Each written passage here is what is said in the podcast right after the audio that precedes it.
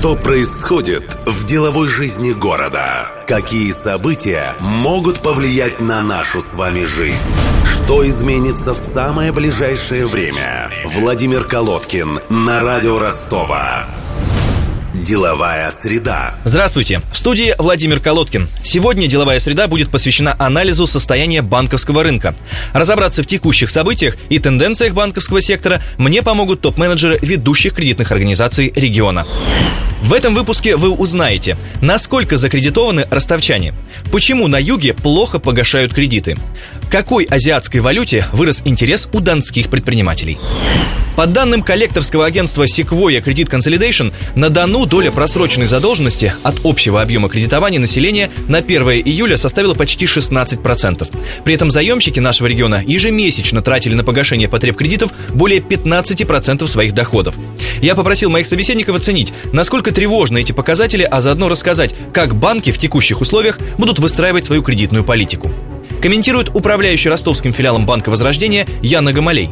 Я считаю, что на сегодняшний день физические лица – это очень большая зона риска, если говорить о средней статистике, потому как э, закредитованность населения на сегодняшний день очень серьезно, серьезно испорчена информация в бюро кредитных историй, потому что как-то последние, наверное, года два-три очень интенсивно раскачивали лодку. Многие банки шли на кредитование без учета системных рисков, которые идут э, за этим. Но, соответственно, э, соотношение платеж к доходу то есть платеж по кредиту к объему денежных средств, который человек может потратить на себя лично, ну вот в нашей области, превысил те страны, в которых еще в прошлом, позапрошлом году было достаточно много дефолтных ситуаций в потребительском секторе. Поэтому я не вижу очень позитивного развития событий. Те банки, которые раскачали ситуацию, в общем-то, сейчас у них отзываются лицензии, кредитных портфели достаточно плохого качества, и это, в общем-то, влияет на общеэкономическую ситуацию. Поэтому, если говорить о цифрах, я интенсивного притока потребительского кредитования или ипотечного кредитования не предвижу. Ипотечное кредитование будет, конечно, развиваться на территории Ростовской области, потому что мы являемся одними из лидеров по объемам вводимого жилья, и эти кредиты в первую очередь обеспечены, там уже риски закрыты самим объектом э, залога, но, тем не менее, платежеспособный спрос в нашей стране не улучшается в последнее время. Татьяна Марченко, исполняющая обязанности управляющего операционным офисом Ростовский ВТБ-24, поделилась более свежими показателями закредитованности ростовчан и пояснила, для каких банков рынков, они могут стать тревожным знаком. Вы знаете, на самом деле, я даже скажу больше, по анализу наших аналитиков, сейчас порядка 20% доходов населения уходит на погашение кредита. При этом этот тренд, он появился не в этом году, а он начался порядка двух лет назад. А, соответственно, безусловно, это говорит о закредитованности населения, это говорит о том, что зачастую а, клиенты берут кредиты для того, чтобы погасить кредиты в другом банке, но, скажем так, а, это по большей части тревожный знак для банков, которые занимаются, безусловно, ритейлом, кредитованием населения, но будем говорить о банках, которые э, кредитуют, э, скажем так, э, нижний массовый сегмент. Это когда сумма чека составляет там, порядка 70-80 тысяч, если это кредит, до 50 тысяч, если это карда. Если это автокредитование, то порядка там, 200 тысяч рублей. Что делаем мы? Безусловно, наша задача сейчас выходить на другой уровень. Мы ориентированы на работу с клиентами а, крупных корпоративных компаний, клиентов, которые имеют зарплатные проекты в нашем банке. Директор Стелла банка Денис Бурыгин напомнил, что Центробанк последние годы стал активнее влиять на слишком бурно раздувающийся пузырь потреб кредитования в России. Ну, во-первых, я хотел бы отметить, что на сегодняшний день на рынок потреб кредитования очень серьезное влияние оказывает регулятор то бишь Центральный банк. Э, в прошлом году было разработано большое количество нормативных документов, э, которые ограничивают рост потребительского кредитования. Это идет привязка к капиталу банка, это идет э, речь о создании дополнительных резервов под обесценение суд по необеспеченным судам, выданным населению. Кроме того, в этом году, с 1 июля 2014 года, значит, вступил в действие закон о потребительском кредитовании, который уже на законодательном уровне ограничивает ставку потреб кредитования.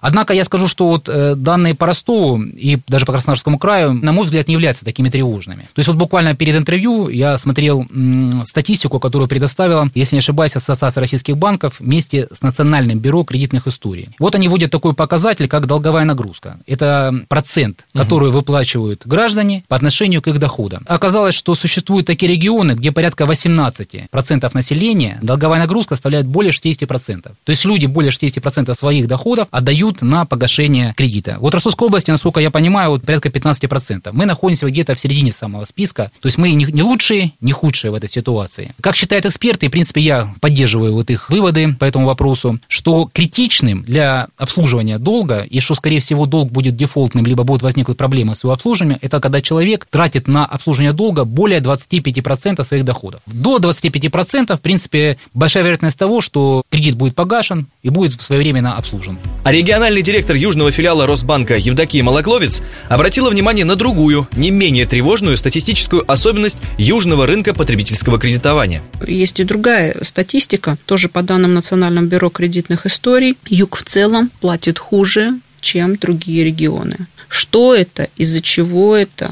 То есть это уже какая-то сформировавшаяся поведенческая модель или есть какие-то еще факторы. Мне кажется, здесь отчасти это связано с тем, что а, на юге очень много людей, кто работает на малый и средний бизнес, либо является сам собственником, и поскольку достаточно большое количество людей так или иначе принимает риски, связанные с бизнесом, отсюда мы имеем и э, риск, связанный с неплатежами. Число кредитов, э, по которым прекращаются платежи, омолаживается. Я могу вспомнить э, старт так называемого экспресс-кредитования начала 2000-х годов.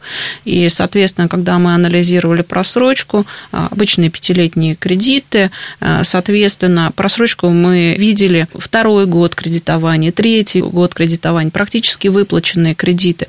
На сегодняшний день статистика говорит об обратном. То есть э, просроченный кредит, он омолодился. И мне кажется, ну и статистика тоже говорит об этом, что платежная дисциплина в целом по стране она упала. Говоря о кредитовании юридических лиц, эксперты отмечают, что требования к беззалоговым заемщикам из малого бизнеса также ужесточились. И это было ожидаемо. Татьяна Марченко, ВТБ-24. Ну, а на самом деле, объяснение в том, что мы пересмотрели свою кредитную политику, и все, что касается кредитования малого бизнеса, на развитие бизнеса без залоговых кредитов, требования изменены, и, скажем так, они более ужесточились, мы более э, глубоко анализируем э, деятельность клиента, э, его активы, его возможности и, соответственно, объемы кредитования уменьшили. Яна Гамалей, Банк Возрождения, при этом отмечает, что санкции Запада и усложнение доступа к зарубежному рынку капитала привели к тому, что российское правительство активизировало механизмы господдержки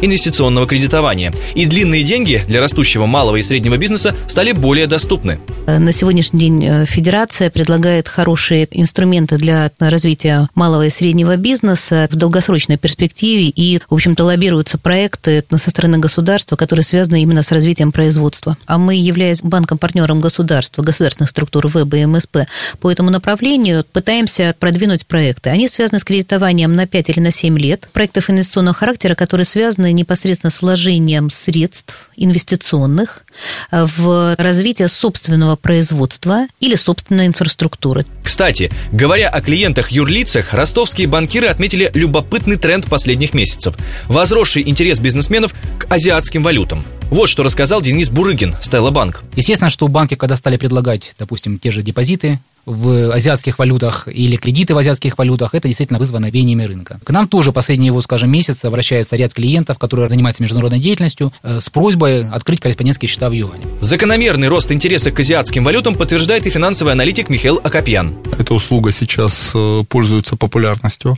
Некоторые крупные предприятия переводят свои расчеты в юань это тоже, в общем, э, э, достаточно нормально. А некоторые, ну, я знаю истории о том, как э, ребята должны были экспортировать станки из Италии они сначала заехали на территорию Китая, там немножко перекрасились и стали китайскими, после этого в обход западных санкций отправляются на нашу территорию. Такие истории тоже есть. Поэтому может быть, этот разворот будет не стопроцентным, но определенное движение в сторону Востока, в сторону Китая, в сторону Индии, оно, несомненно, есть. Это здорово, хорошо. В вечернем выпуске «Деловой среды» в 18.45 мы продолжим разговор о банковском рынке Ростова. Вы узнаете, насколько ощутимым стал отток вкладов, во что вместо депозитов население предпочитает вкладывать деньги и кто организует информационные атаки на местные банки. С вами был Владимир Колодкин. Приумножения вам и здоровья. До следующей «Деловой среды». Деловая среда. Владимир Колодкин на радио Ростова. Каждую среду рассказывает об основных изменениях в бизнес-среде города. Слушайте каждую среду на радио Ростова 101,6 FM.